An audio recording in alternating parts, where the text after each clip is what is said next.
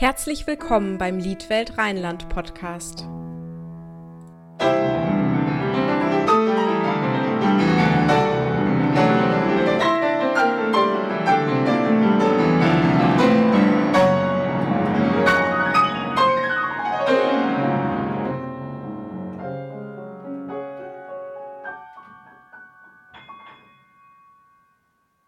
Hallo Simone, wie schön, dass du heute dabei bist. Hallo, ja, ich freue mich auch sehr, dass das geklappt hat und wir uns jetzt endlich auch mal so hören können. Wirklich schön. Die Hörer haben es ja. nicht mitbekommen. Nach ein paar technischen Startschwierigkeiten und hören wir uns. Ja, das ist äh, eine ganz schöne Sache jetzt. Das war ein großes Hin und Her, aber wir haben das geschafft aus eigener genau. Kraft. Und ja. genau, vielleicht kannst du dich zu Beginn erstmal unseren Hörern kurz vorstellen. Ja, also ich bin Simone Hirsch. Ich bin Opernsängerin und Konzertsängerin. Ähm, ich habe in Karlsruhe studiert. Dort bin ich auch geboren und aufgewachsen. Und ja, also habe meine Lieb äh, Liebe auch zum Lied gefunden, auch während des Studiums und bin so jetzt auch Mitglied in der Liedwelt, worauf ich mich sehr freue und dort auch ähm, bald konzertieren werde. Genau. Ja, du hast es schon angedeutet. Du hast nämlich einen Liederabend mitkonzipiert, der den Titel Kurt, weil er mehr ist, trägt. Was hat es denn damit überhaupt auf sich? Ja, genau. Also ähm, es wird ein Programm über Kurt Weil geben, das sagt der Name ja schon.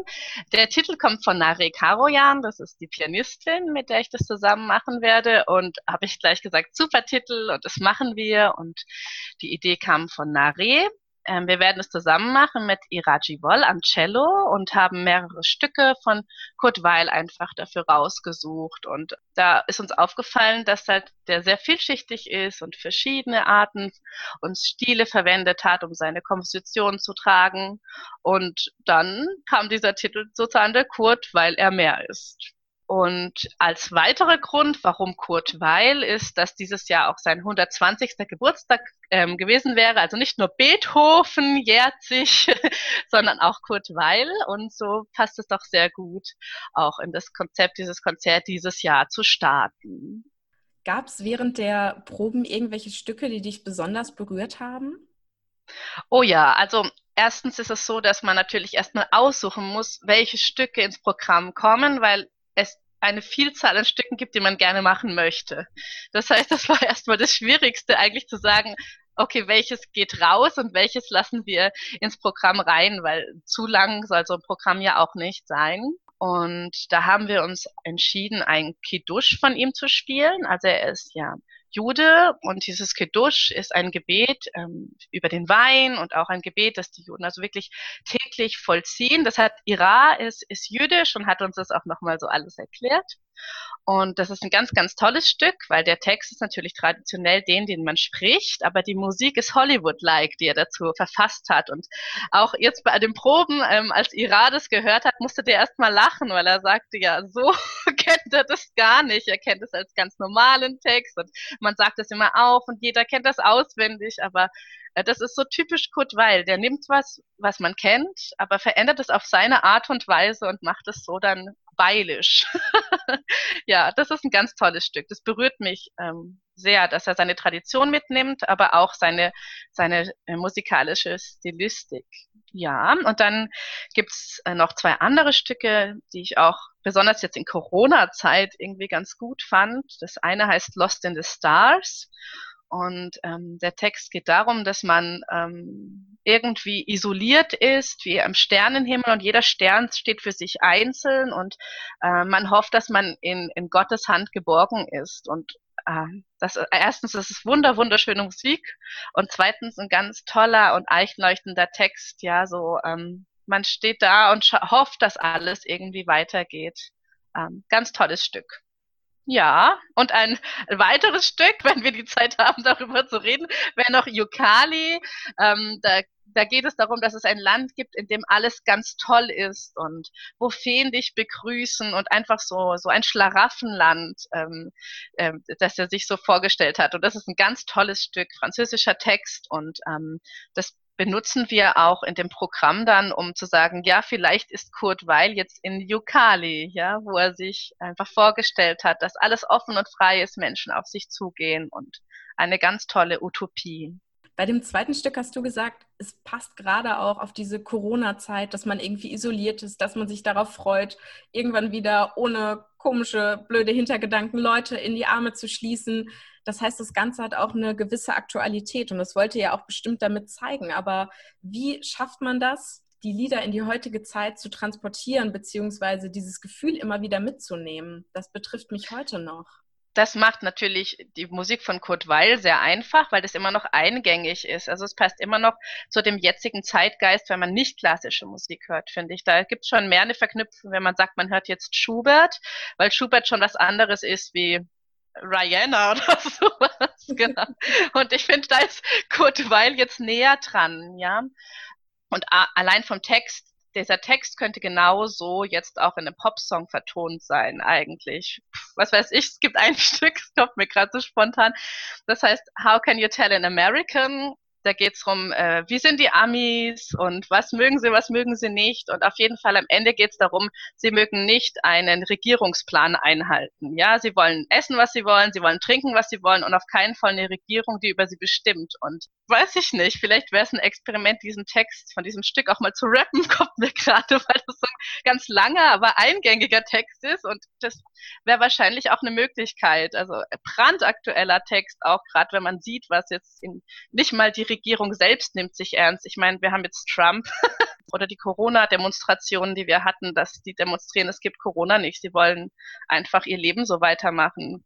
Against the governmental plan. Also man muss da gar nicht viel machen, damit diese Stücke aktuell auch anwendbar sind, weil der Text ist einfach noch ziemlich eindeutig heute einsetzbar. In unserem letzten Interview hast du gesagt, Kurt Weil ist eigentlich mein einziger sozialer Kontakt gerade. Ist das immer noch so? Also es hat sich ja verbessert.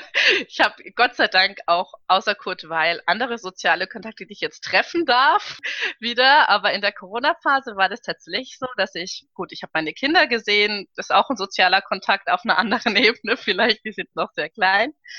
Aber abends hatte ich dann die Zeit für mich und habe mich einfach mit Kurt Weil auseinandergesetzt und mit seiner Musik und seinen Texten und das hat mir sehr viel gegeben, gerade weil man sehr viel projizieren kann aus diesen Texten zur derzeitigen Lage.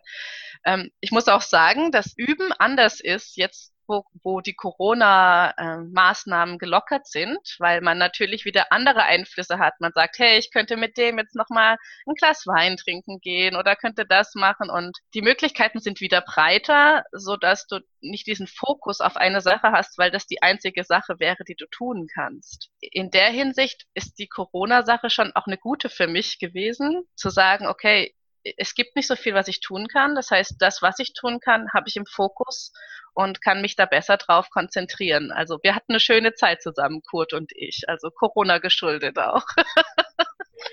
Ah, das freut mich, dass du da so was Positives draus ziehen kannst. Du hast gerade auch schon ja. das oben angesprochen. Für euch drei war es doch aber bestimmt eine Herausforderung zu sagen, wir machen ein gemeinsames Programm, aber wir dürfen uns nicht treffen. Wie habt ihr das gemacht? Ja, das, ist eine gute Frage natürlich. Also solche Musik, das kann man online nicht proben. Man muss sich ja sehen. Das heißt, wir haben dann gesagt, gut, wenn gelockert wird, müssen wir halt Intensivprobenphase machen. Da habe ich mit Nare geprobt und sie hat mit Ira geprobt und das ging ganz gut. Und dann konnten wir uns auch jetzt zu dritt treffen, natürlich mit Abstand und allem. Ähm, aber haben das jetzt auch sehr konzentriert auf einem kleinen Zeitrahmen auch hinbekommen zu proben. Natürlich ist es auch ganz toll, nach so einer Probepause wieder mit Menschen live zusammen zu proben, ist ganz super. Und ähm, da haben wir so nochmal so ein Esprit draufsetzen können, da man diesen Entzug hatte und ihn damit stillen konnte. Also wir haben uns intensiv gesehen und werden uns vor den Konzerten auch nochmal intensiv sehen, ein paar Tage davor. Wir mussten jetzt halt mehrere Tage am Stück uns sehen als aufgeteilt, was manchmal kreative Phasen mehr zulassen würde, wenn man mal eine Pause hat. Aber wir sind ganz gut dabei und es wird ein tolles Programm und wir freuen uns total. Wunderbar. Wo habt ihr euch getroffen? Ihr lebt ja sogar auch alle drei in unterschiedlichen Städten, oder? Absolut äh, verrückt. Ja, Ira wohnt in Brüssel, ich wohne gerade in Heilbronn, ziehe gerade aber nach Leipzig um und Nare in Köln.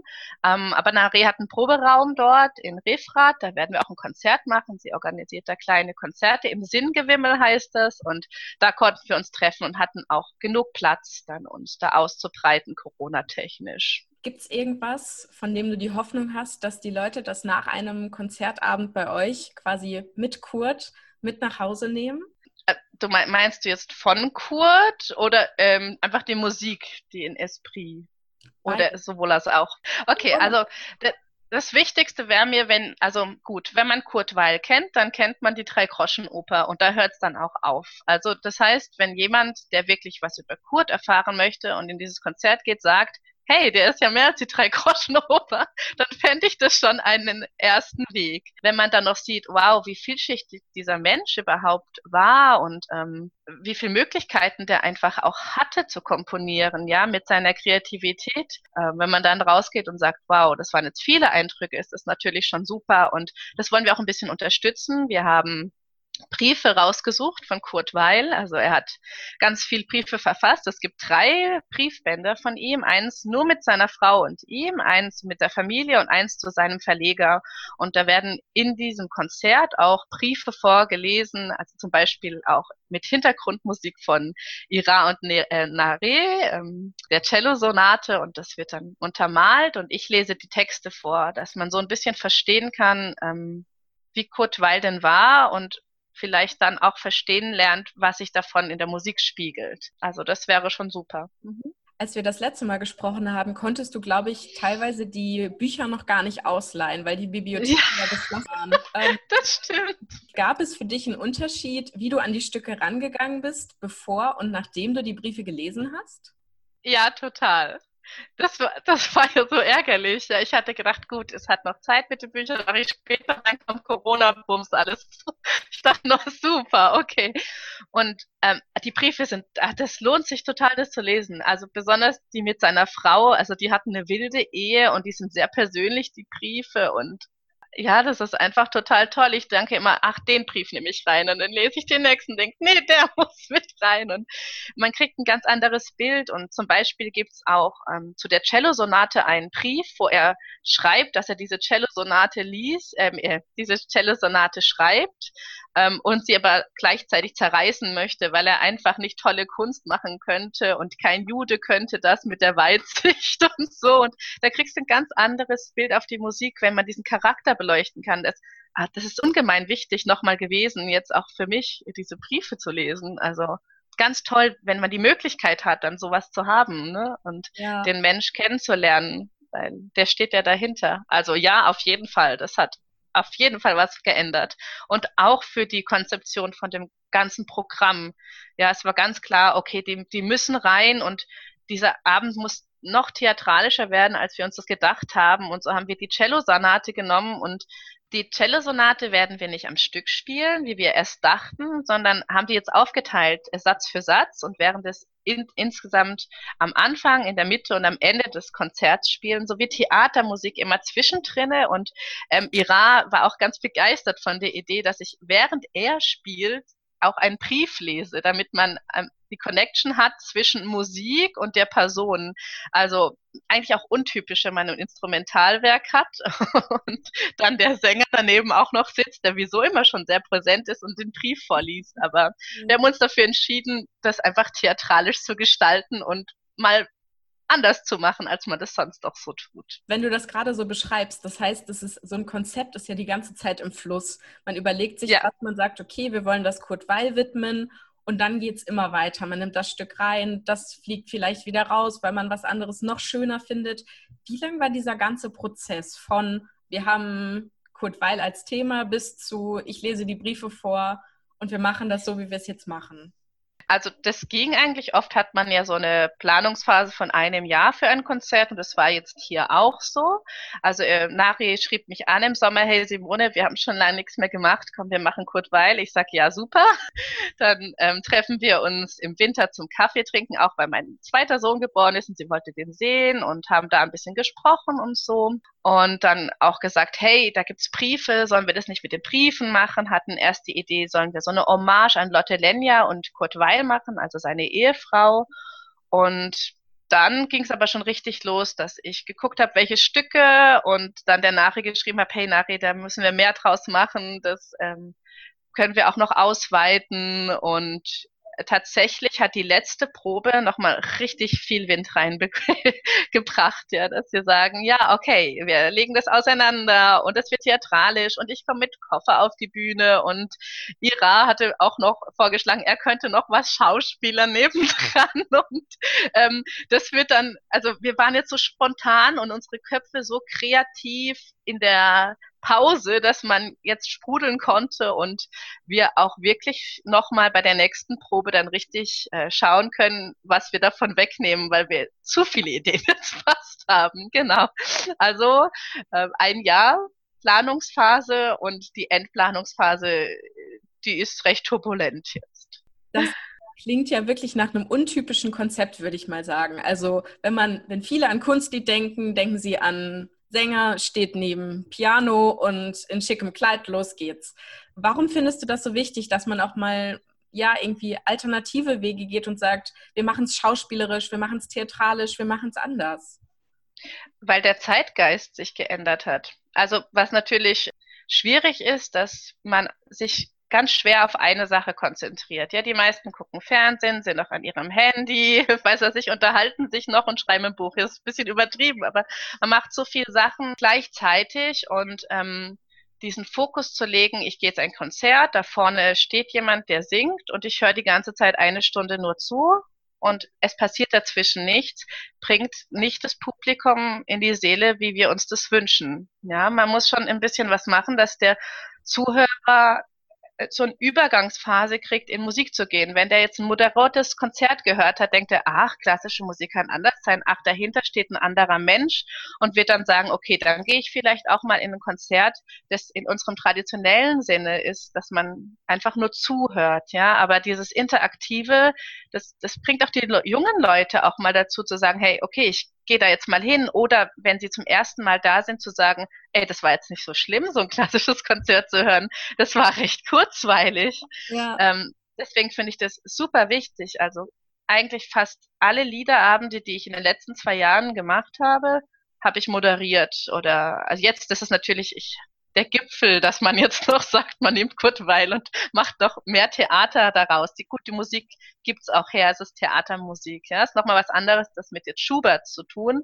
Aber auch mit Schubert ist es möglich, weil Schubert zum Beispiel war ein super lustiger äh, Trinkgeselle auch. Der hat zehn verschiedene, was weiß ich, Trinklieder geschrieben und das darf man auch mal so vortragen und auch vorher sagen, jetzt kommt mal was feuchtfröhliches, weil er einfach den Bacchus auch angebetet hat, ja? ja. Also das finde ich ganz, ganz wichtig in der heutigen Zeit, dass man sagt, Leute ins Boot zu holen, die sonst einfach nicht mit klassischer Musik die Berührungspunkte hatten. Das hatte ich auch nicht zum Beispiel. Also ich bin sehr spät zur klassischen Musik gekommen, ähm, so mit 16, 17 und das auch nicht freiwillig.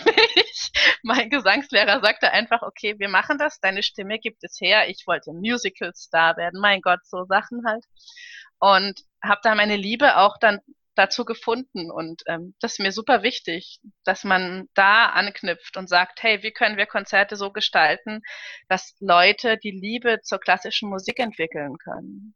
Erinnerst du dich noch an das erste Lied, was du gesungen hast, bei dem du auf einmal gemerkt hast, oh mein Gott, das will ich mehr machen, vielleicht will ich das sogar nur noch machen? Ja, definitiv. Das also war Schubert ähm, und das war Gretchen am Spinnrad.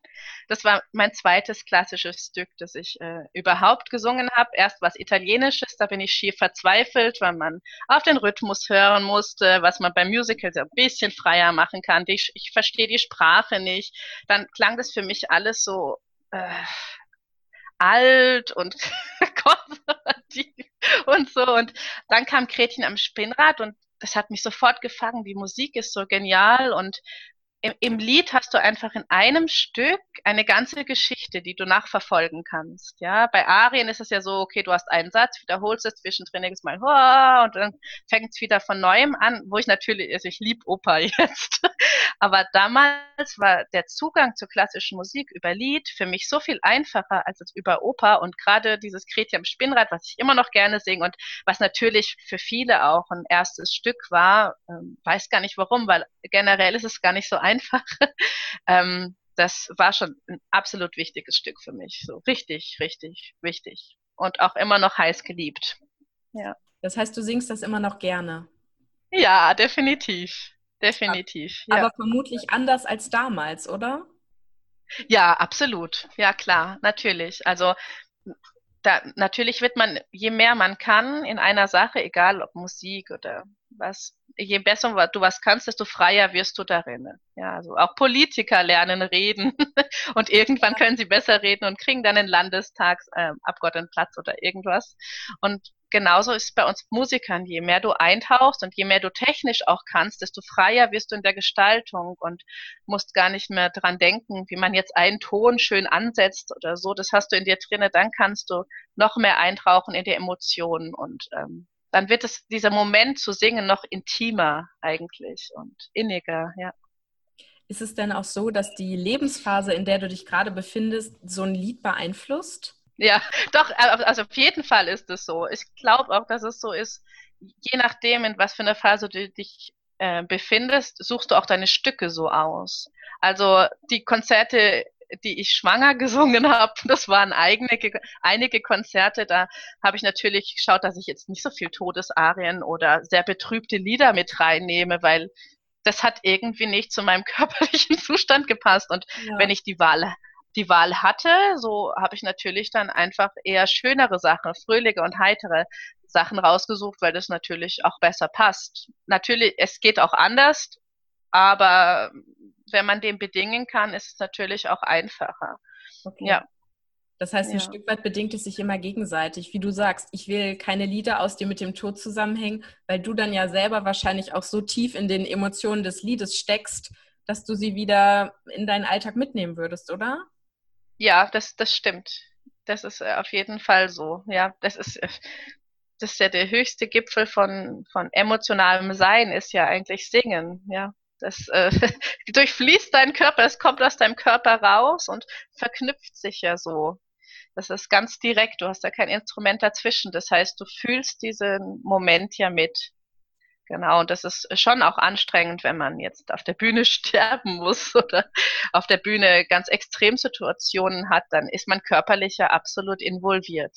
Trotzdem hast du mir schon mal erzählt, dass wenn du abends probst, dir das auch ganz viel gibt.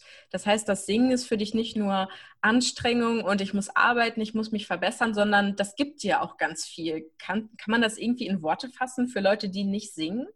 Oh, naja, das ist ein innerer Drang dazu, das tun zu müssen. Und wenn ich nicht singe, dann fehlt mir was und man bekommt schlechtere Laune oder kann mit Stresssituationen weniger gut umgehen. Ja, das ist so wie eine Harmonie. Das Wort Harmonie kommt ja nicht von ungefähr. Ja, wenn einfach was stimmt und man im Einklang ist, ja, dann ja. ist das auch ein seelischer Zustand, der sich dann so, so stellt. Also ich unterrichte auch und ähm, ich merke das auch. Die Leute kommen manchmal gestresst von der Arbeit in den Unterricht und sagen, hey, heute war ein schlechter Tag und sagt, hey, den pusten wir jetzt raus und einfach vergessen und ähm, wir singen jetzt und gucken, dass es dir damit besser geht. Und selten geht jemand nicht hoch erhobenen Hauptes raus und sagt, hey, mir geht's so viel besser, weil ich auf mich selber gehört habe. Also auf, ähm, man ändert schon seinen Seelenzustand durch das Singen, weil man mit sich selbst klingt, ja, mit sich selbst einfach harmoniert. Und für mich ist es extrem wichtig, weil